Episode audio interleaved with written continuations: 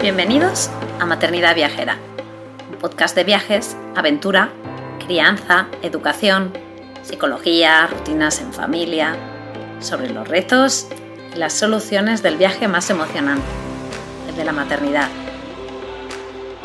Si este programa te inspira, si te da ideas de viaje, te anima a vivir nuevas aventuras, te reta a salir de tu zona de confort, si te ayuda a mejorar tu paz maternidad generar tu vida o si simplemente te alegra un poquito tus días, te animo a apoyarnos formando parte de nuestra membresía anual. Accederás de manera inmediata a una plataforma de formación, un club de lectura, emails exclusivos con ideas, estrategias y consejos súper útiles para el día a día o descuentos en tiendas y proyectos chulis, como nuestra casita en la Sierra de Guadarrama o en nuestras sesiones de coaching familiar. Y ahora sí, vamos con el episodio de hoy.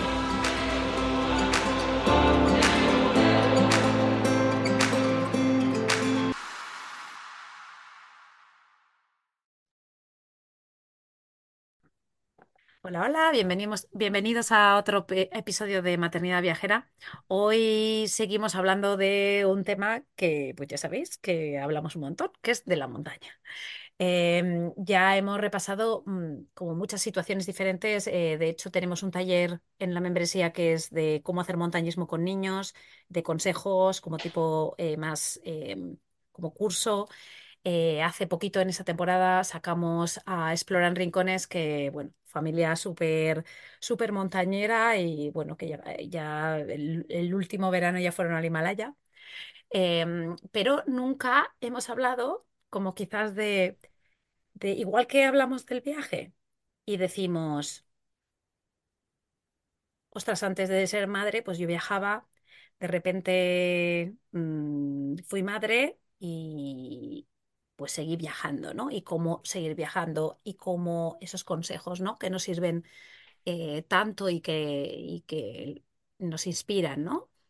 Entonces, es- esta misma idea nunca la hemos hecho así muy detallada con la montaña. Y por eso hoy tenemos a Cristiana Roca, Hola, que, hola, bienvenida a Maternidad Viajera, gracias. que pues yo cuando la vi en su Instagram, yo la conocí a través de Instagram, em, pues me pareció que pues era ese ejemplo que decimos de viajar. Ostras, eh, viajar se puede, ¿no? Pues, ostras, eh, la montaña se sigue pudiendo, ¿no?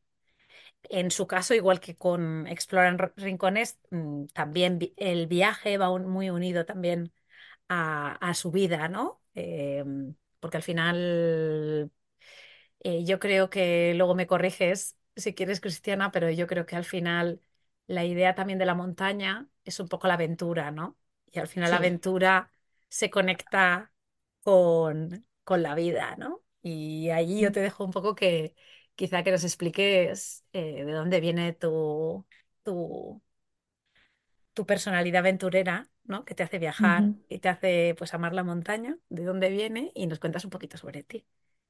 Sí, vale. Pues eh, bueno, yo soy, soy hija de inmigrantes. Mis padres son rumanos y mm, salieron con el comunismo disparados de, de, de Rumanía y llegaron a España. Y bueno, pues hemos votado de lugar en lugar, entonces por eso yo no, no soy una persona con muchas raíces. Entonces eh, me gusta mucho viajar, me gusta mucho explorar y de hecho la montaña está muy ligada con el viaje porque de hecho la mayoría de viajes que más he disfrutado han sido pues por ir a buscar montañas más divertidas al, pues eso, a- eh, por el mundo.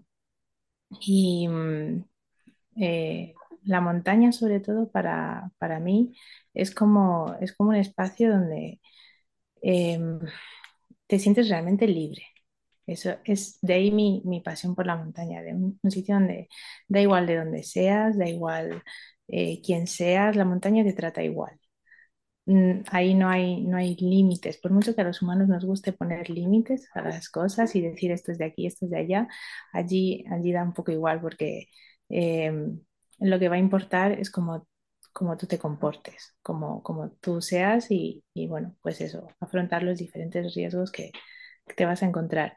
Y luego, eh, pues el sentimiento de libertad, que allí nadie te controla, nadie te dice cómo tienes que ser, qué tienes que decir, cómo te tienes que vestir, comportar. Bueno, vestir de alguna manera te tienes que vestir adecuado para, para no morirte de frío o de calor, pero quiero decir que no, no hay unas reglas eh, eh, sociales, por así decirlo. Eh, entonces, o unas imposiciones de alguien. Tú te puedes, eh, te vas allí y eres libre. Entonces, por eso a mí la montaña me gusta mucho. ¿Y, y, y dónde- en qué momento empezó? Más o menos tú sabes decir una edad o algo así Sí, sí, la montaña, de hecho, mi padre, mi padre es montañero, em, y nos llevaba muchísimo a la montaña. Yo creo que si, si alguien le pregunta, te va a decir algo muy parecido a mí, de, de que ahí se sentía libre. Mi padre siempre ha sido una persona que no le ha gustado la ciudad y a pesar de eso, eh, bueno, ha tenido que vivir en la ciudad porque mi madre era de ciudad. Entonces era como su escapada, su lugar de, de retiro. Íbamos todos los fines de semana, desde, pero desde que soy muy, muy pequeña. Tengo tengo fotos de, bueno, pues eso, cuatro o cinco años yendo a la montaña y nada, cosillas fáciles. Yo podría decir que he superado a mi padre en cuanto a nivel de montaña. Espero que mi hija también me supere a mí algún día. Eh, pero sí, mi padre nos llevaba mucho, mucho a la montaña y, y no sé, de ahí, de ahí me ha gustado mucho. Luego, eh, cuando conocí a mi marido, era una de las cosas en las que yo me fijaba, que le gustase la montaña y era un must have. Eh, y, y de ahí, bueno, pues nuestras ganas de vivir en la montaña de, y de seguir subiendo las montañas, porque además las vistas desde ahí arriba son increíbles, desde cualquier pico. Ellos viven ahora en Piques de Europa, o sea, mm, Mm, viven allí en, en Asturias, en, pues bueno, pues en un paraíso de la montaña. Y aunque es cierto que, bueno, ya me lo has comentado antes, que estás deseando pues salir eh, eh, un poco de vuelta a, a viajar, ¿no? Y ir a otras montañas y tal, pero en el sitio Sí, donde estás es muy ideal para tus principios, ¿no? Y para tus gustos. sí, es un buen lugar base, es, es nuestro campamento base y de aquí vamos explorando, pues dentro de lo que se pueda, eh, otros sitios. Entonces, sí, la montaña siempre ha sido parte de mi vida, desde muy pequeña. Y entonces llega un momento que, bueno, pues os planteáis tener hijos y, mm, y es un poco la misma idea de lo que cuando pregunto un poco de lo del viaje, ¿no? Eh, estás embarazada porque eh, su niña mayor tiene tres años, acaba de cumplirlos, el peque tiene dos dos meses. meses, iba a decir, más o menos. Eh, desde antes de yo conocerla, pues ella ya con su niña hace tres años, hace cuatro años ya, prácticamente, Mm, cuando Sí, eh, te quedaste embarazada, eh, pues eso, ¿qué, qué, qué te pasa en aquel momento, ¿no? ¿Cómo, cómo procesas? ¿Cómo, cómo es tu plan de vida, ¿no? ¿Cómo, ¿no? sí, bueno, los hijos no fueron, eh, no fueron un plan en mi vida, en realidad. Eh, yo no quería tener hijos, pero de las que no quieren tener hijos, no, no, ni cero, cero sentimiento, no quiero tenerlos y no quiero tenerlos. No todas las mujeres estamos hechas para ser madres, ¿vale? Mm. Bueno, físicamente sí, somos una máquina de, de- de parir, criar y todo eso, biológicamente hablando, pero eh, yo no quería ser madre, mm, por muchos motivos. Pero, y uno de ellos no creía que era el hecho de que, bueno, pues te impidiera vivir la vida que quieras, sino por la responsabilidad que acarrea tenerlos. Y, y, la verdad es que, bueno, pues eh, fue, son de los niños de la cuarentena, la primera, que nada, nos encerraron en casa y ¿qué se va a hacer? Pues En Ay, mi madre. fue, fue, sí, fue, bueno, una de estas que no te esperas. Es- o sea, fue, fue realmente un- una sorpresa, muy sorpresa, porque no, yo, bueno, no pensaba que ni siquiera me podía quedar embarazada. En fin, y, y Perdona, igual, igual con el tiempo se, se crea ese concepto. Fui hijo de la pandemia. sí. Entonces, bueno, pues, pues ¿qué, qué, qué le vamos a hacer? No, y cuando, cuando llegó, bueno, pues la verdad es que a pesar de no querer ser madre, pues me alegré de quedar embarazada. Así que, bueno, pues fuimos para adelante con ello y dije, bueno, pues mm, todo el mundo, ah, ya verás ahora, se acabará la montaña para ti, ya verás ahora. ta- mm. Y, y yo a todo el mundo que no, que mi estilo de vida va a seguir siendo el mismo. Y toda la gente, ah, ¿y seguirás queriendo vivir allá arriba? Y digo, pues sí, claro, ¿por qué no? O sea Eh, en fin, y yo creo que lo he ido demostrando estos años que sí que se, se baja un poco el nivel al principio, pero no, que no tiene por qué. Que se puede seguir siendo eh, mujer embarazada, ir a la montaña, tener hijos, ir a la montaña, tener un segundo, ir a la montaña y, y, y bueno, y vivir este estilo de vida con hijos. Ostras, es que antes, antes la gente vivía, vivía así con los niños y no se moría nadie. Y ahora nos Y no parece una tenemos, locura. Y no tenemos que mirar tan atrás, ¿no? Antes de empezar la entrevista hablábamos un poco de, de vivir en España como como, y de hecho lo, lo- lo- he hablado esto en otros podcasts, y antes estaba intentando pensar en cuál, pero no me sale. Pero este concepto de lo de vivir en un pueblo vivir en una ciudad y cómo eh, lo que has comentado antes de la, de la entrevista del tema de la España vacía, ¿no? Mm, Es un concepto que yo estoy de acuerdo que, que, que ahora no, no se ve mm, tiene una contona- connotación negativa, ¿no? De- del plan, eh, el concepto este de pueblo, ¿no? Eh, de ser de pueblo, en- de ser de ciudad, es como que parece que la ciudad pues tiene esa parte como más de, del futuro, ¿no? Más de progres, de progresar, De de, de progresión, más sí, de s- cultura, de de, sí. cultura, efectivamente, cuando mm, pues eh, también lo has nombrado tú antes de la entrevista que has dicho en España no hay nada lejos, ¿no? No, no te puedes vivir aislado en España porque al final tienes está todo tanto al lado. alrededor, obviamente, pues que te va a costar un poco más llegar a una ciudad más grande para ver un ballet, ¿no? Eh, o Sí, quizás un musical, pero tampoco es que, aun viviendo en una ciudad, no es que vayas al musical cada fin de semana. exacto, Entonces, al final dices, eh, ¿hasta qué punto... eh, necesito la vivir en la ciudad para beneficiarme de la ciudad, ¿no? Y Sí. en ese, eso me apetecía puntuarlo porque sí que me parece que, que yo este verano lo he comentado mucho, pues hablándote, pues nosotros tenemos una casa en la Sierra de Guadarrama y, y- y es un pueblo y, y decía, ostras, qué bien se vive en un pueblo, ¿no? Y Mm, entonces la gente pues decía, pues eh, los pros, los contras y, habla, y una conversación ahí en el verano y me parece muy interesante porque abres un poco también la, la visión a la gente, ¿no? De decir, ostras, es que igual vamos a volver, igual que ha habido esta tendencia a la ciudad, igual ahora desde a a partir de la pandemia pues Sí. quizás también un poco lo de vuelta a lo rural, ¿no? Vuelta a lo más natural, ¿no? Menos artificial, menos hecho por el hombre, eh, es muy Sí, positivo, ¿no? Y para la crianza, pues también ayuda mucho, ¿no? Y es incluso mejor, porque mm, yo, a ver, he tenido una infancia muy bonita y las ciudades ya no son lo que eran. Yo me he criado en ciudad, podría decirlo. Y bueno, los críos estaban en la calle. Ahora es peligroso estar en la calle. Ahora los niños o están en un parque bien definido, bien demarcado y, en fin, porque, porque ya no, ya no es lo que era.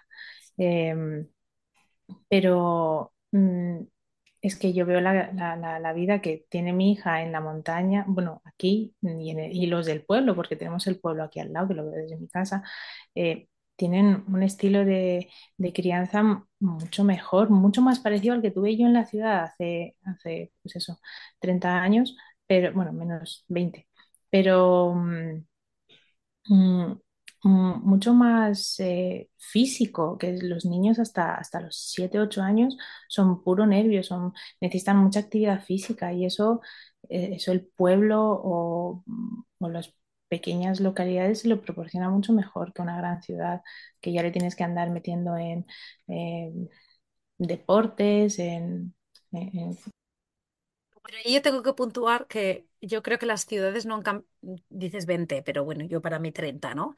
Em, no han cambiado tanto las ciudades como que hemos cambiado la, la sociedad. Entonces, el, el, lo- el peligro es el que vemos nosotros, pero no, los crímenes no son más que hace 20 o 30 años y hay estudios que lo que se dice que es que ahora tenemos miedo y tenemos la cultura del miedo y, y tenemos un miedo que hace que antes pues nos dejaran en la plaza, que bajásemos en la plaza, aún viviendo en un octavo piso, y mm, bajabas a la plaza, y ahora la plaza sigue estando allí y el tráfico sigue siendo el mismo, y no, los niños no bajan. Entonces, eh, hemos, sí, hemos, hemos cambiado como sociedad en ese sentido a peor porque los niños necesitan libertad, ¿no? Y esa libertad, el pueblo, eh, quizás eh, eh, hay, hay menos sentimiento de miedo en los pueblos que en las, que en las ciudades, ¿no? Eh, pero eso, eso es un temazo Sí, eso es un, temazo por sí solo. Eh, volvemos al tema del embarazo. Cuando, cuando te quedaste embarazada allí, dinos un poco, ¿no? Eh, y ahora que lo tienes súper reciente, ¿no? Con el peque, Mm, ¿qué quizás consejos, qué ideas, qué como paso a paso, entre comillas, qué, qué es lo primero, qué, qué prevenciones, qué un poquito en sí, general, ¿no? Que nos hables de cómo es hacer montaña embarazada y cómo es hacer montaña mm, fuertecilla embarazada, ¿no? En diferentes pasos, porque claro, diferentes eh, eh, etapas, porque claro, el embarazo pues no es lo mismo el segundo mes que el quinto, que el séptimo o el octavo o ya al final de todo. Pues a ver, yo recuerdo con, es que con Olivia tampoco fue hace mucho tiempo, eh, tres años no, no es nada. Eh, mm, recuerdo que, claro, yo me quedé embarazada en plena cuarentena. De hecho, fue eh, que nos, encerraron en casa y en lugar de irnos a nuestra salida alpina que teníamos planificada al Pirineo, nos quedamos en casa y estuvimos pues prácticamente hasta el verano ahí metidos. Bueno, nosotros no porque tenemos animales y bueno, pudimos pudimos salir y bueno, disfrutar de estas montañas que tenemos aquí. Es, no es lo mismo estar encerrado en medio de la ciudad que estar encerrado quizás con los picos de Europa en tu patio trasero.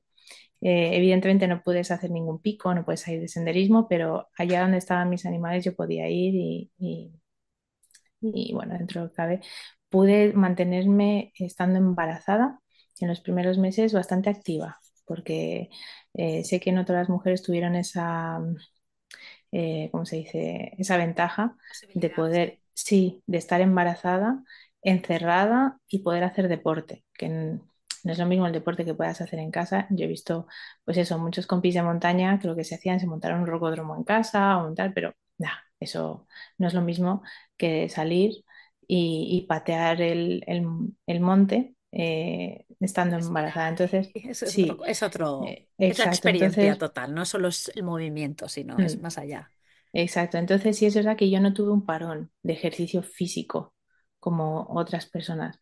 Entonces, el primer tip que se me ocurre, a ver, mm, sí es verdad que mm, existen los embarazos de riesgo, que ahí sí tienes que hacer pues lo que te digan. Si te dicen reposo, reposo, si te dicen camina, camina. Pero en mi caso fue un embarazo normal, sin, sin ningún riesgo asociado ni nada. Entonces, la recomendación es que tú sigas teniendo la misma actividad física que tenías antes y que te vayas adaptando. Evidentemente, si te dedicabas a levantar peso, pues ahora levanta un poco menos de peso o no levantes peso. Eh, pero si tu ejercicio era la montaña, puedes seguir manteniendo la misma intensidad. Eh, sin, sin ningún problema. Tu cuerpo te lo irá diciendo. Yo me he dado cuenta, pues al principio tenía muchas náuseas y mm, bueno, pues tenía menos ganas de comer, tenía un poco menos de energía, me movía un poco más despacio. Bueno, pues tú vas escuchando a tu cuerpo y vas haciendo lo que, lo que te vaya pidiendo. También es cuestión de disciplina, porque, bueno, pues a pesar de que no me apetecía, no me apetecía físicamente, pero sí que mi mente quería ir ahí a la montaña y, bueno, pues, pues voy. Y recuerdo que cuando salimos de la, de la cuarentena, que ya pudimos irnos, eh, fuimos, hicimos una salida ese verano al Pirineo y nos, se me metió entre ceja y ceja que yo quería subirme a un 3000 embarazada. Yo ya tenía como cinco meses embarazada de, de Olivia y, y bueno, la verdad es que no habría podido hacerlo sola. Eh, tuve ayuda de, mi marido.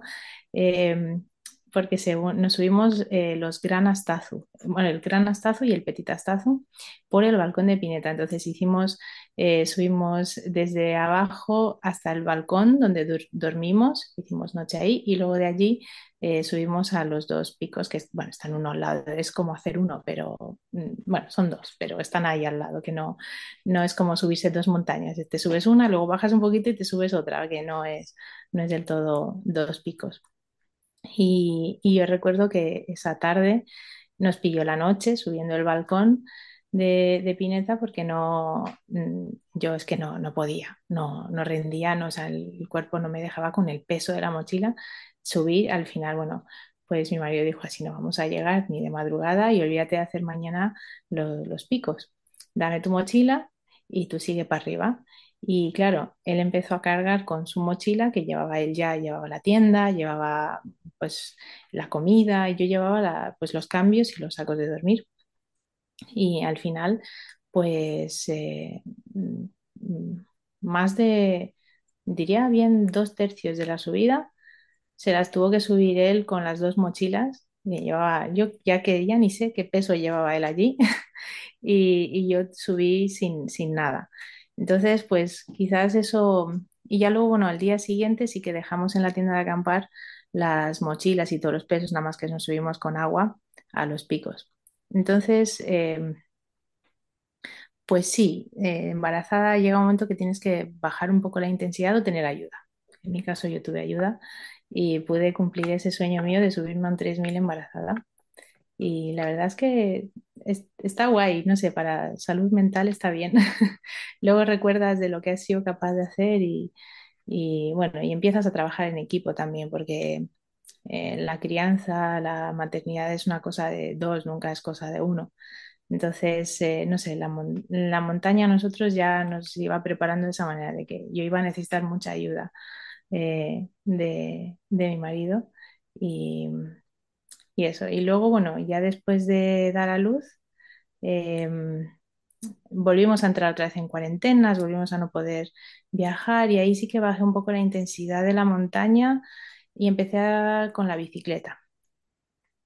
Y luego nada, luego ya cuando Olivia estaba a punto de cumplir dos años, hicimos, mm, ya pudimos viajar, pudimos hacer montaña, empezamos a hacer montaña ya más seria con ella. Y luego me quedé embarazada y, dije ya, bueno, no, ya esto ya sé hacerlo. Y nada, y otra vez tuve que tener ayuda para... Los primeros meses sí que eh, con el segundo me resultó más fácil, ya sabía por lo que iba y he tenido más energía. No sé si ha sido un chico o si es porque ha sido un chico y la primera era chica y me drenaba muchísimo la energía. Eh, he tenido más energía estando embarazada. He podido hacer rutas de montaña con peso en la espalda que mirando para atrás con, con Olivia no pude y con este sí. Entonces, bueno, eh, incluso porté a Olivia durante los primeros meses, llevaba a Olivia a la espalda, eh, haciendo pues las rutitas que hacíamos por aquí con ella. Pero ¿Y con el peque también embarazada subiste un 3000? no, no pude. Y eso ha Ah, sido, es una espinilla que tengo clavada. ¿ves? En Es fin, lo, que... lo habíamos, no, lo habíamos planeado y además iba a ser el primer 3000 de la Peque antes de cumplir incluso los tres años. Entonces nos lo habíamos planeado todo bien, habíamos ido al Pirineo y íbamos a subir el Tallón. Y eh, como una noche antes, no, dos noches antes empezó a tener mocos, una pequeña. Y yo digo, bueno, son solo mocos, no pasa nada. Una noche antes estábamos con fiebre las dos, ella y yo. Claro, dije, es que yo estoy ya embarazada y ya tenía, fue en agosto y di a luz en septiembre, o sea, estaba de casi siete meses embarazada. Eh, sí, seis meses, sí, ya tenía una tripa considerable, llevaba un trancazo encima y una fiebre y un mal cuerpo. Digo, no, no me voy a, arriesgar a que es, es cosa. demasiado, sí, es demasiado, digo, no, digo, no merece la pena. Y luego, pues la Peque también estaba, estaba mal. Y una cosa es que la lleves en la espalda y otra cosa es que la lleves en la espalda llorando, que si no quiero estar aquí, que entonces no, al final no subimos, no subimos el 3000 pero bueno, subimos varios, subimos un 2000 y un 1000 así que cuenta como 3000 Cuenta como 3000. Ya que no te, que no que te cree una carga emocional. Y además por causas mayores, ¿no? Porque el plan Sí, estaba.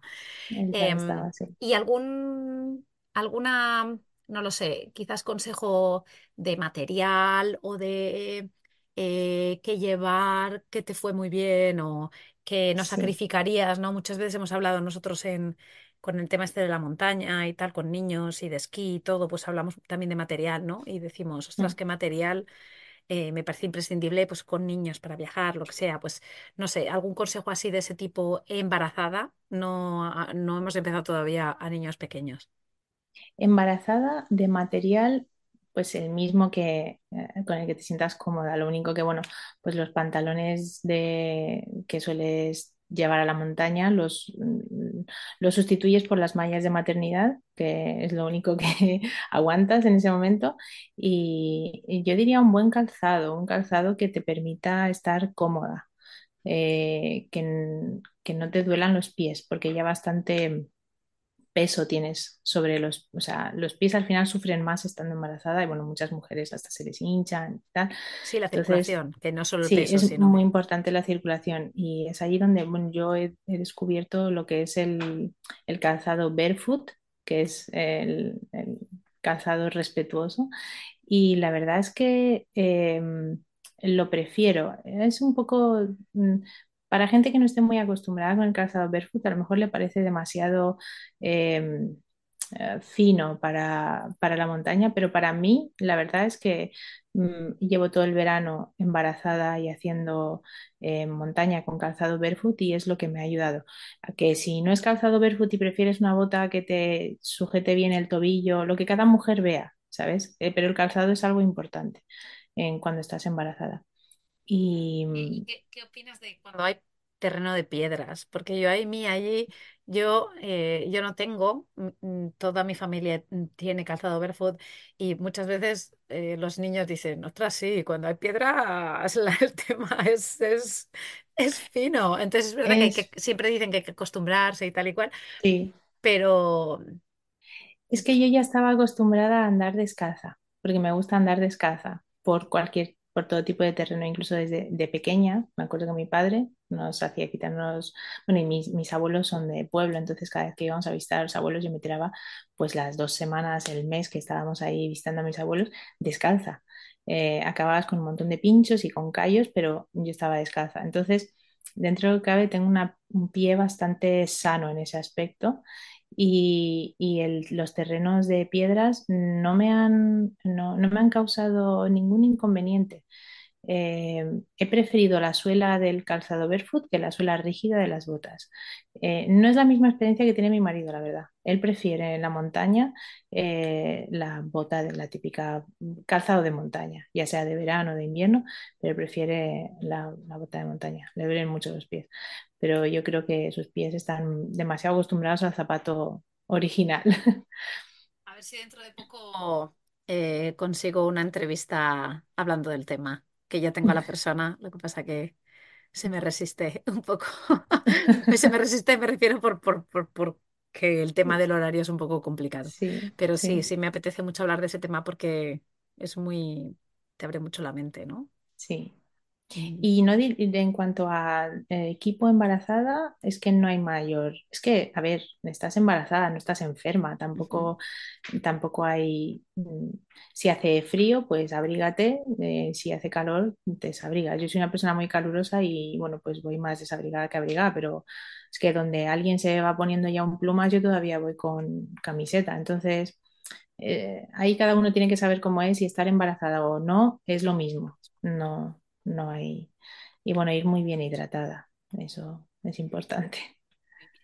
Y entonces ahora ya pasamos un poco pues ya a, a la época en la que estás con tu peque y a la que estabas con Olivia hace dos años y medio, ¿no? O sea, quiero decir, mm, eh, pasas la cuarentena un poco que te tienes que pues un poco frenar más. Em, ¿cómo empezamos? ¿Cómo te lo planteaste tú? ¿Cómo, cómo podemos como eh, quizá presentarlo, ¿no? A alguien que esté en las situaciones ahora. Sí. Pues a ver, si es un primero, vas a estar la cuarentena en casa, vas a estar súper cansada. Yo para mí fue un, pues eso, eh, un, batacazo, el, la, la cuarentena y el posparto. Fue una cosa muy dura para mí. No, a ver, la demanda que te da un crío es, es muy bruta. Yo ya sabía que iba a ser algo así, pero no me imaginaba que sería tanto.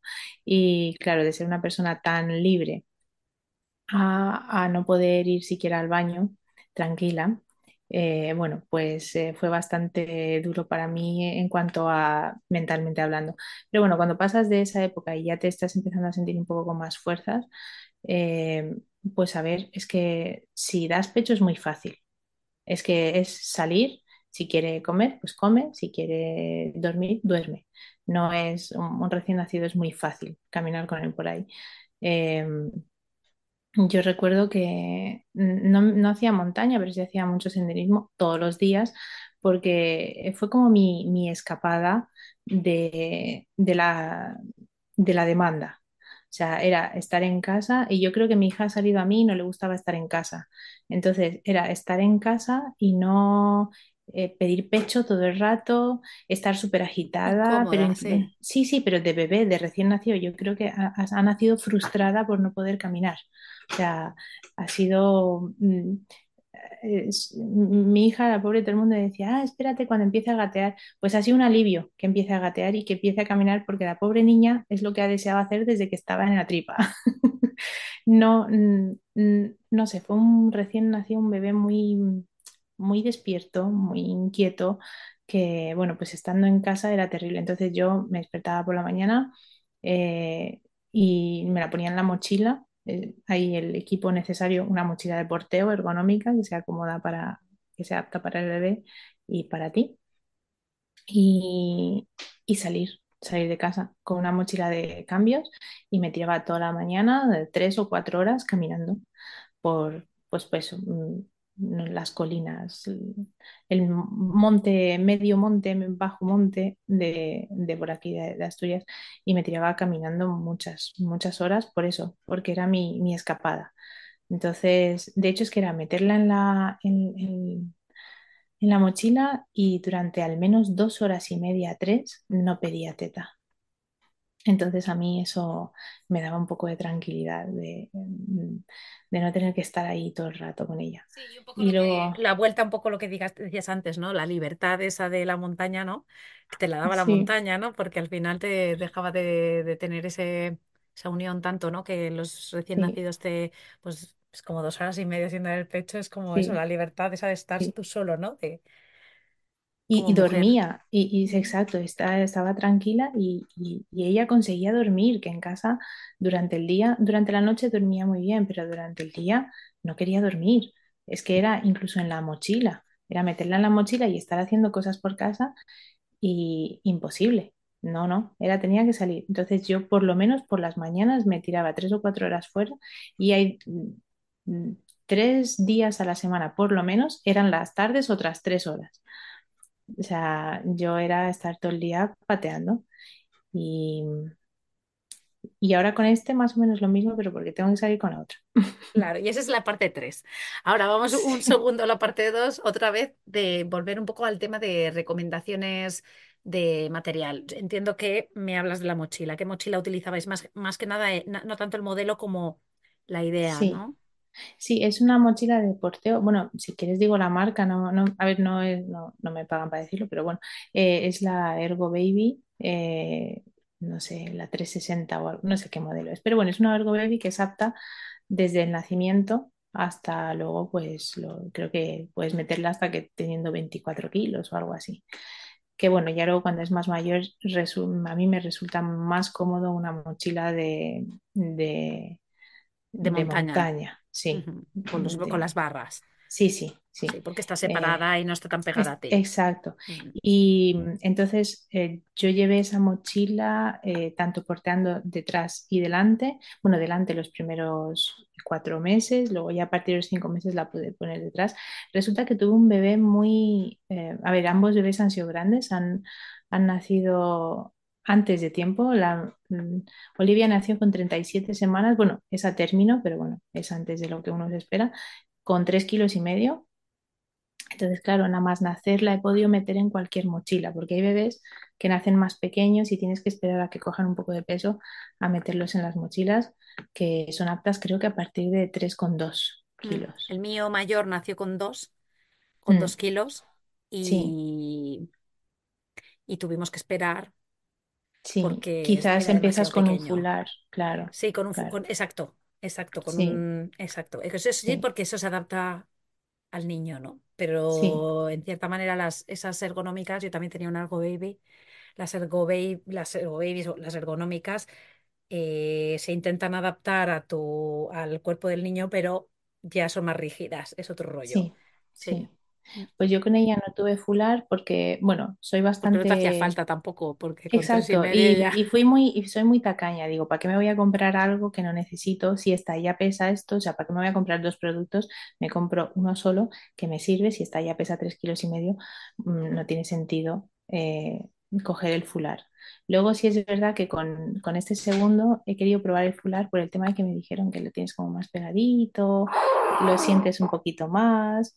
Eh, pero me ha resultado muy incómodo. Con un bebé así un poco más grande y es mucho más cómodo el, la, la mochila. Con este, en la etapa de recién nacido, también le he porteado en fular, pero me resulta el fular un poco menos seguro. O sea, em, se va desajustando, o sea, se va soltando. Si caminas mucho, si estás tranquilamente por casa haciendo cosas y no moviéndote demasiado, está bien, pero si ya estás empezando a hacer un ejercicio físico un poco más intenso, se, de- se empieza a, tienes que parar y a ajustártelo un poco más. Entonces he preferido la mochila, pero el fular también es apto para las primeras dos, tres semanas, se podría llevar en fular. Lo único que, bueno, tener cuidado que, bueno, pues al final acaba estando un poco suelto el bebé. Sí, tienes que estar más atento, que con la ergonómica, pues al final eso tiene su sitio, ¿no? Y como estás agarrado con los clics estos, pues ahí sí que la cosa no se mueve, ¿no? Y, y luego es mucho más respetuosa también para la espalda, ¿no? Para la de la madre, eh, el, el saber dónde debes de tener el, la- el peso, ¿no? Y, sí, sí, sí. Pero sí, yo, eh, esto que has comentado de niños pequeños, pues sí, cuando son muy pequeños, pues te tienes que esperar un poquito a que cojan un poco de peso. Y, mm, y entonces ya sí, o sea, tú ya, ya controlas, ¿no? Llega un momento que ya, pues bueno, con la niña sales, eh, vas cambiando de mochila, incluso la mochila de espalda, la que has dicho de montaña. em, obviamente ahora tiene tres años y ahora ya es otro proceso diferente, pero vamos a hablar ahora un poco cómo es em, tener ahora tu peque y tener a otra, ¿no? O sea, cómo estás viviendo la, la diferencia entre eh, cojo a la niña, me voy a caminar tres horas por la mañana y cuatro horas por la tarde, tres días a la semana, y ahora teniendo a Olivia, ¿no? Que, que tiene otro- otros, otras demandas y tiene tres años, dos, dos años, diez meses cuando nació el peque. El, el posparto, el posparto de este en ese sentido es eh, un poco más cansado para mí, pero también tengo más fuerza. Yo no sé mm, Mm, por qué razón eh, mm, tengo más fuerzas con dos que con uno en cuanto a aguante. Eh, no sé si es que llevo, me ha ido entrenando estos dos años de tener a, a Olivia, pero estoy haciendo cosas en este posparto que no estaba haciendo con Olivia. Entonces, em, en, en el sentido de em, duermo mucho menos y aún así salgo. Em, pues ahora la verdad es que mm, tengo la suerte de que ella camina. E- Ella camina bastante tiempo sola, entonces si yo me voy a salir a hacer un paseo de 3 4 horas, no tengo el problema de que tenga que llevarla a ella también a la espalda. En un principio pensé que sí, pero estoy viendo que se está portando bien en los paseos. Ya si haces alguna ruta de montaña, ahí sí que de momento no me atrevería a ir con los dos yo sola. Em, Ahí sí que, y de hecho hemos hecho una ruta de montaña, así una prueba piloto, a ver qué tal, qué tal era, eh, hace dos semanas que quisimos subir hasta un refugio aquí en Picos de Europa, es, eh, la Vega de Urriello, el- también conocido como Naranjo de Bulnes, y, mm, y subimos, eh, fuimos los dos. Y bueno, y fuimos con unos amigos que también tenían una niña de dos años, así que íbamos así un poco con, con niños pequeños más. Y, mm, y no tuve que, en los momentos en los que hubo que portear a Olivia, eh, la mochila la llevó mi marido. Yo solo me encargué del, del bebé. Em, pero supongo que, em, que de aquí a, no sé, que esté un poco más recuperada yo también. Eh, el otro día quise ver qué pasaba si llevaba a los dos. Eh, porteando a este, dije, voy a bajar las escaleras de casa con la otra en la espalda y me empezó a doler el sacro y toda la cadera de una manera y digo, ostras, es que vale, sí, sigo en, sigo en posparto, debería relajarme un poco. Y, y creo que, bueno, de momento voy a esperar seis meses a ver, para llevar a los dos, no sé, vamos a ver, iré, iré haciendo pruebas a ver cuándo puedo llevar a los dos, porque sí es verdad que mi marido no puede venir siempre con, con nosotras. Entonces habrá montaña que me apetezca hacer y, y que no tenga la oportunidad de tener ayuda. Entonces tengo que planificar a ver cómo lo hago con Olivia en ese momento.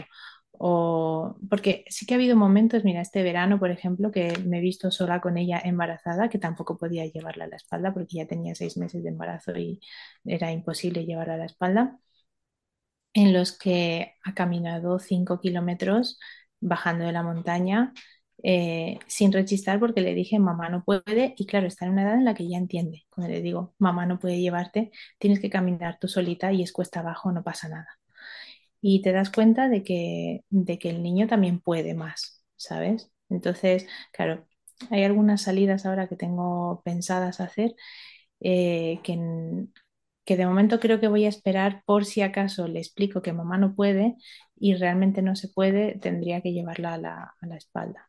Entonces yo creo que voy a esperar al menos un par de meses más de llevarla a, los llevar a las dos, ¿no? O sea, juntos. Sí, me, me sí. queda un poco así como sorprendida. Digo, ay, madre mía. He visto madres que lo han detrás. hecho. No sé, eh, no estoy haciendo, no estoy, no estaría haciendo nada excepcional ni nada del otro que no esté haciendo ya otra gente. O sea, quiero decir, eh, yo he visto, he visto madres que lo hacen. De no sé cuánto tiempo y no sé eh, qué intensidad de rutas, pero he visto fotos por ahí de madres que están porteando a los dos en rutas fáciles. En, así en alguna ruta, es que a mí en las rutas fáciles no me preocupa porque tengo una niña que camina muy bien en una ruta fácil, a no ser que tenga un día malo. Pero un día malo te coges y te das la vuelta y se acabó porque te das cuenta que es un día malo y, no, no, no se avanza. Pero, pero ya te digo, en una ruta fácil yo no tengo el problema de tener que llevar la espalda. Me preocupa una ruta en la que haya que hacer algún paso de montaña un poco más difícil. Eh, o que esté súper cansada y que tenga que llevarla a la espalda. O que se rompa un tobillo, porque también es una posibilidad, es, es un riesgo de, de, bueno, romper no, pero torcerse un tobillo bajando por la montaña es algo que nos puede pasar a cualquiera y a un niño también, no es, esten- no es exento de ello. Entonces, todas estas cosas las tienes que planificar cuando tienes niños y saber si eres, si eres capaz de hacerlo. Si, si en el peor de los casos puedes llevar a los dos, pues adelante y haces la ruta, si no, no. Entonces, eh, de momento yo estoy haciendo las rutas con, con mi marido y embarazada las estuve haciendo con mi marido o con mi hermana. Sí, y estamos hablando de, de cuando haces rutas, ¿no? Cuando haces ya cosas más serias. Otra cosa es irte a caminar, ¿no? Y lo que tú dices, ¿no? Que sí, empiezas a caminar senderismo, y ves que tal, mm, pues lo haces. O sí, sea, das la senderismo no es un o... problema. Sí, senderismo no es un problema para mí al menos y para mi hija, que bueno, el tema es la montaña. En la montaña, bueno, de momento, de momento no les llevo yo a los dos sola. E incluso a la al senderismo, hablando de senderismo, no de montaña, em, yo nunca tuve, pero sé que existen los carritos cuatro por cuatro que es una Sí. opción para decir, pues mira, me voy a dar un paseo, llevo a mi bebé mm, en la Mm, mochilita y luego tengo otro que lo tengo a, a un poquillo más mayor, ¿no? Incluso la situación de dos años, ¿no? No, Por ejemplo, los míos se llevan dos años. mm, Entonces, el decir, tengo un bebé y tengo un niño de dos años que pues no lo sé hasta qué punto me va a dar para caminar, pero como un poco lo que decimos del viaje, ¿no? Al final sí, lo que quiero es, es la montaña porque quiero esa, esa experiencia, ¿no? Quiero, o sea, la montaña, el aire libre, ni que sea, ¿no? La naturaleza, sí, el tener esa experiencia de poder respirar, de poder moverme, de poder estar en, eh, sintiéndome que estoy en un sitio que es totalmente natural y, y eso lo necesito y, y lo hago diariamente, pues pues oye, es otra opción, ¿sabes? Yo insisto en que yo no lo he experienciado, pero yo he visto a gente que lo hace con senderismo e incluso correr y todo, y oye, pues es un añadido si realmente lo vas a usar, eh, que te puede ayudar, ¿no? Y te puede sacar de alguna situación en la de que, pues eso, sí. la niña no está bien o, o no se encuentra con fuerzas o incluso le toca la siesta y va a dormir y mm, entonces, pues yo mientras también aprovecho y me voy a dar un paseo porque lo hago por mí, ¿no? No tanto por la experiencia del niño, sino porque luego, como madre, pues me, me llena, ¿no? Y al final, pues sí. bueno, lo que decimos de la salud mental, Yo el carrito para mí no ha sido, o sea, lo tengo, tengo un carrito cuatro Ah, por sí. cuatro, pero no, no tengo la suerte de que tenga hijos que les guste, porque los metes allí y parece que, bueno, ahora de recién nacidos parece que tiene pinchos O sea, era meterla allí a esa y a este igual. Es meterle ahí y, y no empezar a llorar desconsoladamente como si fuera el fin del mundo. Y, y, no, no, no es una opción. eh, Les gusta, les gusta el porteo. Muy bien. Luego em, has comentado un poco que cuando la, cuando tu mayor, cuando Olivia tenía, eh, eh, cuando nació, caminaste, te- estabas un poco más floja, que hicisteis bicicleta. ¿Me puedes Sí, explicar un poco Sí, cómo? bueno, yo ya hacía bicicleta antes de, antes de ella. Yo no sé si, voy a hacer así un, paréntesis. Eh, mm, me comentabas antes de, de los riesgos y los tips que se puede dar a uno estando eh, embarazada. El, el hecho del ejercicio físico es lo mejor que puede hacer una mujer embarazada. Sí que conociéndose a una misma y no ahora de repente, pues no me voy a pasar a la halterofilia, ¿sabes? Pero, o hacer una maratón cuando nunca he hecho una maratón pero, pero sí que seguir con la intensidad de- del del ejercicio que hacías antes, incluso ser bastante más disciplinada, porque eso ayudará en el parto. Eh, yo he tenido eh, partos muy rápidos, muy fáciles con, con ambos. La, la primera fue un parto de cuatro horas, eh, desde que y yo no he tenido eso de eh, contracciones de aviso y no, en cuanto empezaron las contracciones, incluso sin ser dolorosas, eran cada cinco minutos. Entonces yo mm, estaba de parto sin saberlo porque no me dolía todavía. Entonces, bueno, fueron cuatro horas con la primera y dos horas con el segundo, que con el segundo casi ni iba al hospital. Mm, Es porque iba a una revisión del médico, porque si no, yo no estaba de camino al hospital. Entonces me puse de parto llegando al hospital y bueno, pues En ese mm, sentido, yo sí que te, yo sí que te hago exactamente lo mismo. Yo, yo el día anterior de, con el mayor estaba nadando, yo qué sé, una hora y media o algo así, ¿no? Y al día es que siguiente, que nació con, también con 30 bueno, el tuyo es con 37, la- el mío fue con 36 y algo, igual este también se me adelantó. Ah, sí, con 36. Sí, sí, eh, y nació en, pues en dos empujones, literal. O sea, yo creo que llegué a las 9 y nació a las 10 y 15 sin epidural ni nada eh, sí, dilatada de 9 centímetros y con la segunda eh, ya ni me movieron de la cama, ya dijeron, ya, venga, ya. sí, Uno, dos, fuera, ya fue, lo de la segunda ya fue de, tre- o sea, de lo primero mal, o sea, mal, en un instante, pero lo- la sí. segunda ya fue y la segunda sí que nació con 3.800, ¿eh? Porque el primero nació con dos, pero mm, la segunda nació muy grande. Y también yo creo que lo achaco un poco a eso, ¿no? Al, sí. al, al, Al al estar, ejercicio, sí, al sí. estar activo es, Sí, y no y dilatas dejar... mejor, eres más Mm, flexible, tu suelo pélvico está, está entrenado, está tonificado, entonces es, es diferente. También es cuestión de genética, ¿vale? Y Y es cuestión genética, de, exacto. Eh, porque yo tengo am- amigas que no hacen nada de deporte y han tenido partos mm, fáciles y tengo amigas que hacen deporte y han tenido el parto súper difícil. Entonces, pero sí que todo ayuda, Entonces, son todo papeletas que te ayudan a estar mejor. Entonces, claro. Yo, eh, mucha gente me dice, ah, por eso te vinieron con 36, o sea, con 37 y con 36 semanas, se te adelantaron. Digo, no, no se me adelantaron, salieron cuando los niños estaban mm, eh, preparados, porque la primera salió con 3,520 y este también con 3 y medio, con 36 semanas. Y gracias a Dios que salieron antes, porque si llegan a venir en la semana 40 me salen los dos con más de 4 kilos y eso sí que duele más todavía. Entonces, em, no sé, tuve partos ah, fáciles, a ver, cuando estás ahí en medio del parto no te parece fácil, pero comparado luego, el, hacer ejercicio pues ah, ayuda, ayuda y mucho. Y la bici, sobre todo, hablando de la bicicleta, eh, me ayudó porque con la primera eh, yo estuve haciendo bici hasta dos semanas antes de parir. Y, y por, pues eso, tuve un parto muy fácil y luego en el posparto, pues también me vino muy bien. Bueno, el posparto era ya, era ya más mayor, tenía seis meses que ya la podía sentar detrás. Eh, me ayudó a, a liberar un poco mi espalda. La bici fue como una salida al dolor de espalda de, de un bebé que ya pesa bastante y pues otra manera de disfrutar de la montaña incluso más rápida, porque vas más rápido en bici. Bueno, también es- son experiencias diferentes y, y te aligeras un poco la espalda. Esa, ha sido la, la bicicleta. Ahora a ver cómo hago la bicicleta con, con estos, porque claro, tengo un sillín, voy a necesitar un carricoche de estos que se engancha atrás para meterlos a los dos, porque la bici sigue siendo un deporte que me gusta mucho. Está la opción Y de, de ponerte sillita delante y detrás. Tú sabes la parte, la, la que es así, simplemente la- le agarras y luego la de detrás de toda la vida, ¿no? Pero yo la de delante no la he llegado a utilizar y, me, y yo cuando la veo ahora hay una, una Erika que, que también la, eh, estuvimos en una entrevista y, y ella es, está muy metida dentro de Objetivo Aire Libre y ella tiene esa, la de delante también y decía que le encantaba y yo me hubiera gustado probarla. Pero bueno, mm, ahora ya, ya, ya me pilla muy tarde. Pero sí. una opción de hacer como un Ah, pues mira, de tres. sí, sí.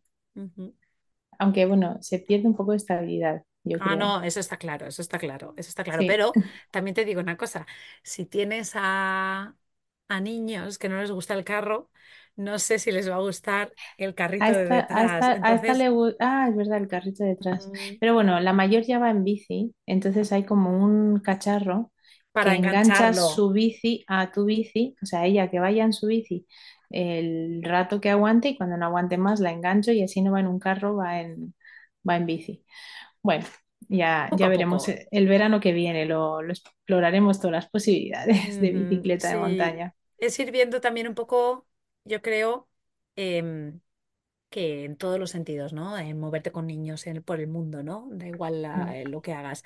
Es ir viendo y, y probando y estar muy obs- observador, ¿no? mm, a medida que van creciendo y ver, ir viendo cómo les puedes empujar, ¿no? Cómo puedes, cuáles son sus límites y conocerlos muy bien y, y ir un poco ajustándote a medida de que van haciéndose más mayores y que y también tú, ¿no? O sea, el estar también muy observador contigo mismo y luego tus situaciones y probar, hacer un test, ver qué tal ha funcionado, luego venga, pues reajustar, ver qué tal eh, he tenido éxito, venga, pues voy a intentar esto y te coges confianza y al final, pues bueno, pues a- eh, eh, cada uno, yo siempre digo que, que nosotros somos los expertos en nuestros hijos, ¿no? Cada uno tenemos unos, unos hijos diferentes y no hay nadie que los pueda conocer mejor que nosotros y nosotras y, y, bueno, y, eh, los padres, vaya, y que tenemos que... Pues que realmente tomar las riendas en ese sentido, ¿no? Es como yo conozco a mi hijo, venga, va, ¿con- ¿qué le puedo poner, ¿no? ¿Qué le puedo tal? ¿Qué es lo que flaquea? ¿Qué puedo, eh, no sé, cómo le puedo estimular de una manera o de otra? Y en todos los ámbitos de la crianza, ¿no? Me parece que eso es muy mm, poderoso, el reajustar, ¿no? Y el hacer pruebas y ver qué tal. Eh, me parece que es muy, muy poderoso eso. Yo creo que ahora ya sí que más o menos hemos llegado a un, a un, pues, pues un poco un repaso, ¿no? De, de los embarazos, de, de niño bebé, de niño un poquillo más mayor. sí. em, y ahora te voy a preguntar un poco sobre el futuro, que no te voy a preguntar mucho ahí filosófico al, dentro de 10 años, pero sí que te pregunto, ¿tenéis algún proyecto, algún plan, alguna salida? en mente, pues quizás para este año que viene o mirando ya, ¿no? Que el peque ya, pues para, ya pues eh, va cumpliendo mesecitos, ¿no? Y, mm, y algo que os haga ilusión que tenéis en la cabeza. sí. A ver, después de, después de esta, mm, eh, después de esta salida que hicimos hace dos semanas, que claro, con, yo con Olivia no había ido a la montaña tan pronto con ella. Con Olivia ya fui a la montaña cuando ella ya podía ir en la espalda, o sea, en la, en la mochila, en la, en la de montaña, en la de barras.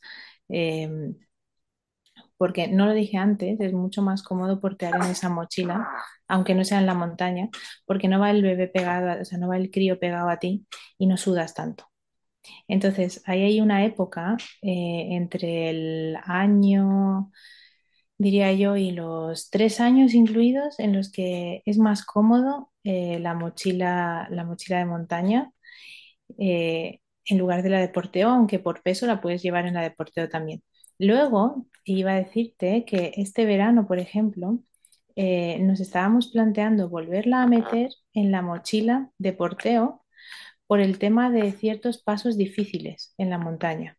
Por ejemplo, estábamos eh, pensando que cuando estuvimos planificando que 3.000 queríamos hacer, que finalmente pues, no hicimos ninguno, eh, en- teníamos en, en mente también el aneto. Y el aneto, Mm, para los que saben, está el paso de Mahoma entre la antecima y la cima, que es un paso bastante expuesto. Y ya tienes De un niño pasar agate, agateando, Exacto, ya ahí, pasas trepando, ¿vale? Y de hecho mucha gente pasa encordado. Nosotros no pasamos encordados cuando le... Bueno, es una cima que ya hemos hecho. A todo esto, eh, con niños haces lo que ya has hecho, lo que ya conoces. Eh, no te aventuras a cosas desconocidas. Quiero decir, a ver, me hice un pico nuevo con ella, pero era un pico que tenía la misma intensidad y dificultad de lo que yo ya había hecho hasta entonces. Entonces, el aneto es una cima que ya conocemos los dos y no hubiera sido arriesgado para nosotros hacerlo tampoco. Eh, no lo hicimos porque al final, como ya lo habíamos hecho tantas veces, estábamos hartos de esa, de, esa, de esa montaña y dijimos, vamos a hacer algo más que no hayamos hecho tanto, que no estemos tan hartos de ella. Y por eso no- nos habíamos decantado por el tallón. Pero el aneto era una posibilidad y ahí nos planteábamos que la que la llevásemos en la mochila otra vez de porteo ergonómica, porque al ir más pegada a tu cuerpo, tú tienes más estabilidad y el paso de Mahoma lo puedes hacer mm, pues con menos riesgo, porque en la mochila la otra, en la misma que se mueve un poco, te desestabiliza y te vas para abajo con ella. Entonces, eh, Calla, calla, claro, ya me está. Está, Es que lo tengo en la cabeza es que, a ver, uno, uno tiene que pensar en todas las, es que eso es otra cosa, que soy muy frío, somos muy, tienes que ser muy frío a la hora de pensar todas las posibilidades, ¿no? Decir, no, no pienso en esa posibilidad porque ah, a lo mejor, no, pero tienes que pensar que a lo mejor se muere tu hijo para precisamente, y tú también, bueno, es una posibilidad de morirse en la montaña, eso es, eso es siempre, ¿vale? Pero quiero decir que no sea por una cagada tuya, que sea porque porque realmente pues, pues te ha caído un rayo encima y no te queda otra que morirte. Quiero decir que es, no es, es algo que, quiero decir, es algo que, que escapa a tus, a tus eh, planificaciones y a tus cosas. Quiero hay accidentes, hay avalanchas, hay cosas que, bueno, pues en la montaña hay y escapan a tu control. Pero si te tienes que morir, que no sea por, por estupidez humana, sino que sea por cosas de naturaleza. Pues lo mismo que cuando caminas por la calle está Mucha gente dice, ay, ¿por qué te vas a arriesgar a que te pille una avalancha? Porque bueno, fuimos a esquiar el invierno pasado con, con la nena y bueno, ah, es que ¿por qué te vas a arriesgar a, caída en la nieve, a avalancha, no sé qué historia? Eh, bueno, pues ¿por qué te vas a arriesgar entonces a cruzar la calle? Porque tienes las mismas probabilidades de morir atropellado que de que te, bueno, incluso menos de que te pille una avalancha a que a morir atropellado. Entonces, por eso esto es ot- otro mensaje que me gusta mm, transmitir, que el hecho de tener hijos eh, no es un riesgo extra llevarlos a la montaña, es el mismo riesgo de vivir. Entonces, eso sí, sí es cierto que hay unos riesgos que uno tiene que calcular. Entonces, eh, eh, y como he dicho antes, que no te mueras por estupidez humana, sino por naturaleza, que Me pues gusta, me está, gusta eso. por, por, por estadística, ¿sabes? Pues te ha tocado morirte y te has muerto, ya está, pero que no sea porque, pues eso, has sido mal abrigado o, o no has planificado bien un paso, por ejemplo. Entonces ahí es donde, pues ya con una niña tan, tan mayor, eh, hay pasos que quizás no te atrevas a dejarla todavía hacerlo ella sola. Eh, quizás ya este verano el paso de Mahoma se lo puede hacer ella trepando, porque ya es más mayor y ya, ya puede, eh, encordada, evidentemente, eh, por si resbala o lo que sea. Pero con, con dos años y medio, que es lo que tenía este verano, no se lo iba a hacer ella sola trepando. Y estaba ahí la posibilidad de, de pasarse otra vez de la mochila de montaña a la mochila ergonómica con la Peque por el tema del punto de gravedad que esté más cerca y que tengas más estabilidad en cuanto a equipo, que se, se me había, se me, me, me acabo de acordar ahora. Y entonces el plan que tenéis para este verano, me estabais contando Sí, la historia del verano pasado y Sí, el plan para, para este, bueno, incluso para este invierno. Este invierno queremos ir al Pirineo. Eh, Picos de Europa nos encanta para vivir, pero es muy pequeño. Entonces el Pirineo es, es algo más vasto. Entonces eh, tenemos eh, planeado este invierno, además tenemos amigos ahí, ir una semanita, 10 días y hacer varios ibones y hay alguna que otra cima, como Peña Oroel, que son muy fáciles, que son, nada, mm, empieza la ruta bastante arriba y bueno, no tiene pasos expuestos, no llegan a 3.000 metros, son 2.000 y pico, 1.000 y pico, que bueno, pues a lo mejor hacemos alguna Sí, Peña Oroel creo que la vamos a hacer. Y, y luego Ibones, muchos Ibones por el Pirineo que vamos a hacer con, con los críos. Ya hicimos el Ibón de Piedrafita, que es muy fácil, con Olivia cuando tenía un año. Eh, no menos de un año porque no caminaba todavía. Pero bueno, eh, eso, ese es el plan para este invierno y, y seguramente ir a esquiar. Eh, porque queremos a este año ya que Olivia esquíe sola, la que queremos enseñarle a esquiar ella, y este va a ser muy fácil esquiar con él, porque ya esquié hace dos años, Olivia tenía un año, eh, con Olivia en la espalda y ella tenía ya 10 kilos, y ahí esquié con la mochila de montaña. Sé que hay muchas, hay madres que preferirían la otra mochila, la Sí, por el de tema de la, estabilidad otra vez. Sí, exacto, por el tema de la estabilidad, pero yo encontré que ella iba más cómoda allí. Eh, no le gustaba mucho estar tan pegada a mi espalda. A ella, mm, recordemos que es una niña muy activa, muy despierta, que no le gusta, le gusta mirar, le gusta observar. Entonces, cuando está en la mochila ergonómica, está muy pegada a tu espalda y no tiene mucho movimiento de cabeza y se acaba aburriendo allí. Entonces, claro, en la otra mochila le encantaba estar. Entonces yo me la llevé en la otra mochila y eh, no se pierde tanta estabilidad, la verdad. Me metí, eh, esquiamos solo por pista, eso fuera de pista descartado, al menos para mi nivel. Ahora, yo qué sé, estuve, yo sigo a, algún que otro atleta profesional en Instagram y, vi que, por ejemplo, ay, este atleta catalán que se me, se me olvidó su nombre, está casado con una, con Emily, se llama su mujer, que es una, eh, viven en, en Suecia y es una sueca. Ay, Kilian Jornet. Ah, Kilian, que sí, sí, Kilian. Jornet, sí, sí. Eh, que bueno, pues es que me encanta su familia, ellos tienen también dos niñas y, y yo les he visto esquiar fuera de pista con las niñas. Claro, son atletas profesionales, ¿sabes? Yo, de momento, el fuera de pista quedó, quedó al menos ese invierno descartado para, para, para nosotros. Y en pista, pero me metí en pistas eh, rojas y negras, así que podría decir que es buena la mochila de porteo, de, o sea, la mochila de, de montaña. No pierdes tanta estabilidad. Si tienes buen nivel de, de, de esquí. Yo esquío desde los ocho años, así que me siento cómoda esquiando. Sí, sí, esa es otra cosa, otro mensaje, ¿no? O sea, Sí, ahora no, eh, probablemente te pongas los ojos, mm, se te pongan chiribitas o los oídos sí, chiribitas cuando pi- piensas de que mm, se puede esquiar con el niño, pero claro, es que no estamos hablando de que te ponga, te pones a aprender a esquiar exacto, con un niño exacto. detrás, o sea, no, Sí. no vayas a Y de aprender a esquiar mucha, con tu hijo mucha, mucha gente me, exacto, exacto, mucha gente eh, me preguntaba, y ay, para esquiar la llevaste tú en lugar de Felipe. Eh, no, no era mejor que la llevase Felipe. Y yo digo, no, porque la que mejor esquía soy yo. Entonces, eh, a pesar de que sí, la espalda de Felipe es mejor para llevar a, la nena, pues, pues esquié, esquié yo con ella. Sí que bajó él también un par de veces con ella por ver cómo era, alguna bajadita así más fácil, pero las pistas más difíciles las llevé yo porque, bueno, pues controlo más. Pero, eh, pero es eso, que cada uno el, el nivel que tenga, no hay que hacer ahora locuras con los niños, tampoco se trata de eso. Se trata de seguir el nivel que tú tienes y si quieres incrementarlo, se puede también incrementarlo, pero poco a poco, progresivamente, eh, y conociendo bien los riesgos que se asumen, eh, yo creo. Y esos ya, son los planes. Sí, sí, ya, pues está muy bien, está muy bien. Sí, Eh, ya a largo plazo ya veremos, ya igual eso da, a lo de largo plazo igual da para otro podcast diferente. Em, ahora para terminar, Cristiana, ¿qué te parece, pues a- mm, quizá mandar como un mensaje, ¿no? A, a, pues a madres, a madres aventureras, a madres, a madres to be. A las que se plantean ser madres, a las que no se plantean ser madres, pero luego son madres eh, un poco el, el planteamiento un poco del tema de la aventura, de, de, de la montaña, del aire libre, de salir, de, de un poco, ¿no? De lo que tú quizás has aprendido estos, estos tres años, ¿no? Eh, de haber sido de cómo eras a cómo eres ahora y cómo ves la crianza, ¿no? sí.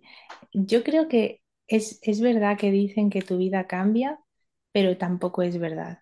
¿En qué, ah, ¿qué quiero decir con eso? Cambia en la medida que tú lo permitas.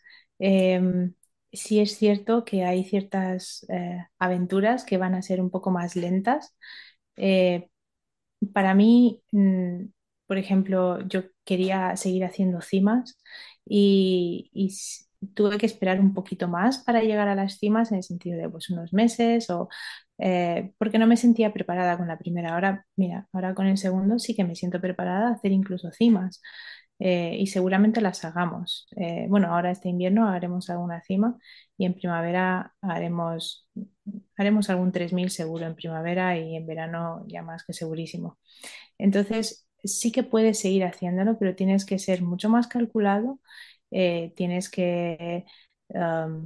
mm, y tam- también te ayuda como persona a ser mm, más de, mente fría. Sí, eres aventurero, pero a la vez eres una persona eh, muy calculada, sabiendo, conociéndote bien, conociéndote a, ti mismo eh, incluso te superas a ti mismo, porque una cosa es subir a las yo he subido a montañas eh, y me acuerdo que me cansaba muchísimo, sin estar embarazada, sin tener hijos. Y, y decía, ostras, ah, eh, subir no me gusta. Pues desde que, desde que he tenido hijos he tenido la oportunidad de, de disfrutar de esas subidas, porque he seguido subiendo, eso sí es verdad, me ha llegado, me ha llevado, eh, ha habido subidas que me han llevado hasta el doble con hijos, por el tema de que tienes que ir esperándolos y, y eso. Entonces, eh, pues me ha, me ha hecho crecer como montañera. Eh, he empezado a disfrutar de las subidas. Yo antes las subidas las odiaba y ahora me encantan. Me encantaba bajar corriendo, ahora bajo caminando y lo estoy disfrutando también. Entonces, mm, sí es verdad que echo de menos bajar corriendo una montaña, pero bueno, pues todo, todo vuelve, todo eh, se, hay cada cosa tiene su tiempo y se puede disfrutar.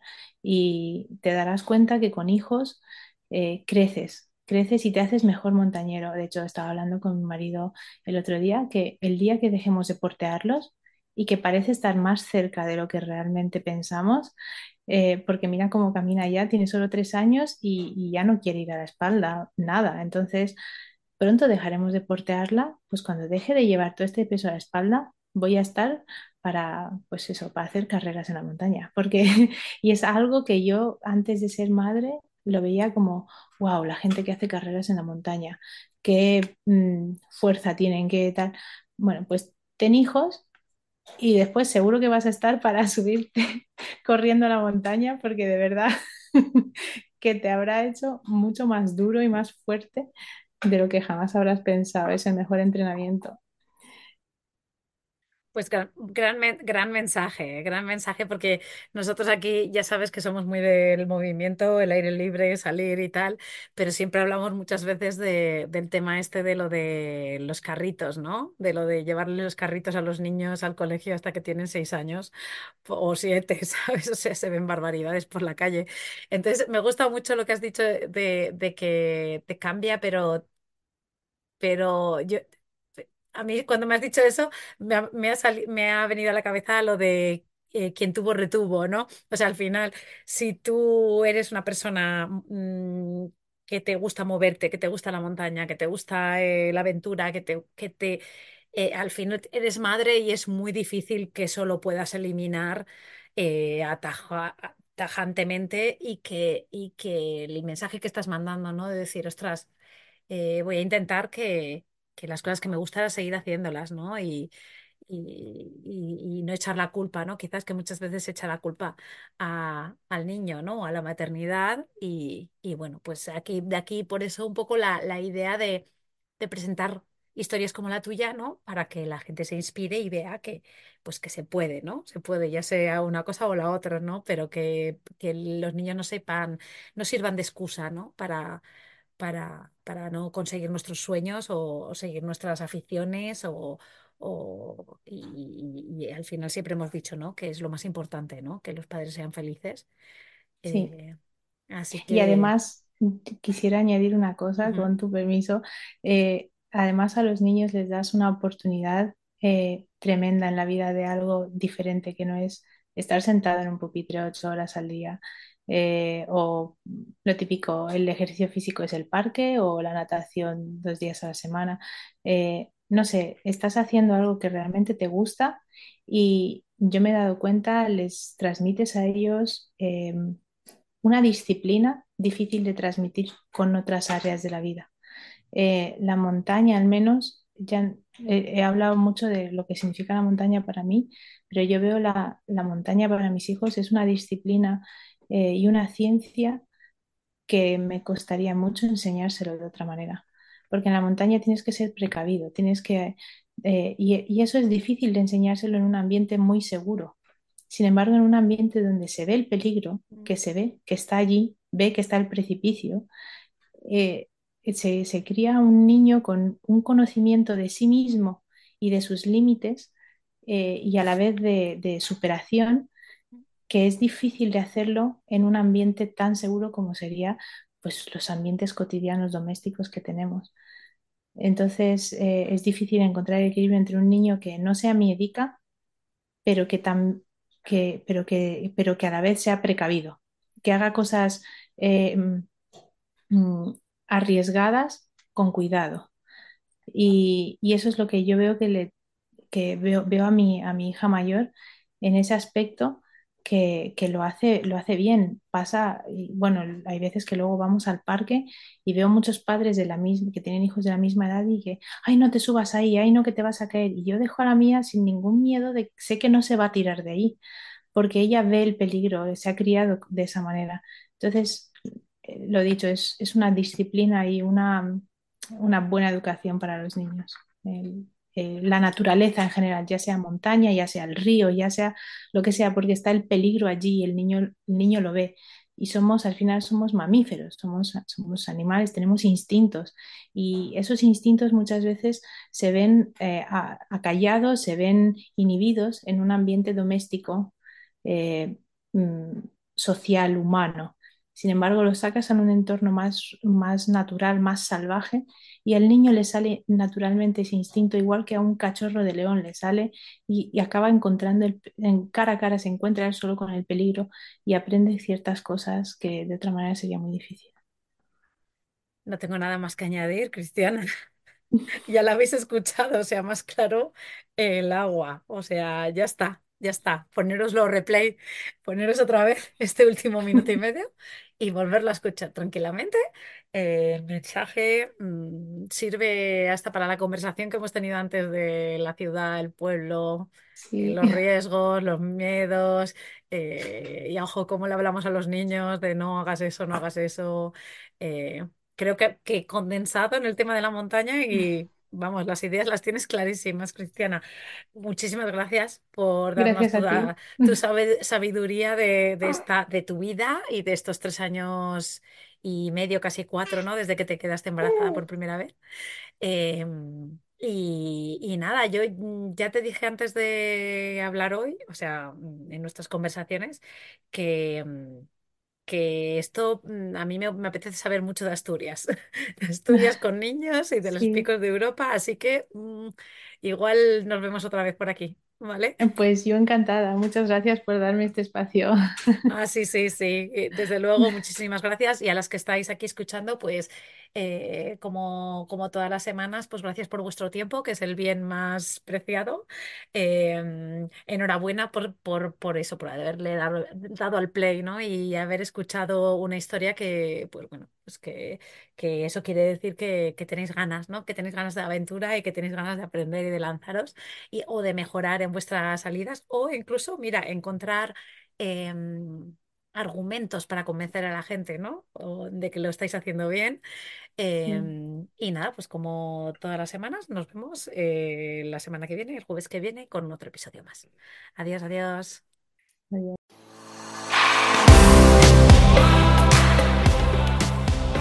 Gracias por quedarte hasta el final. Espero que te haya gustado.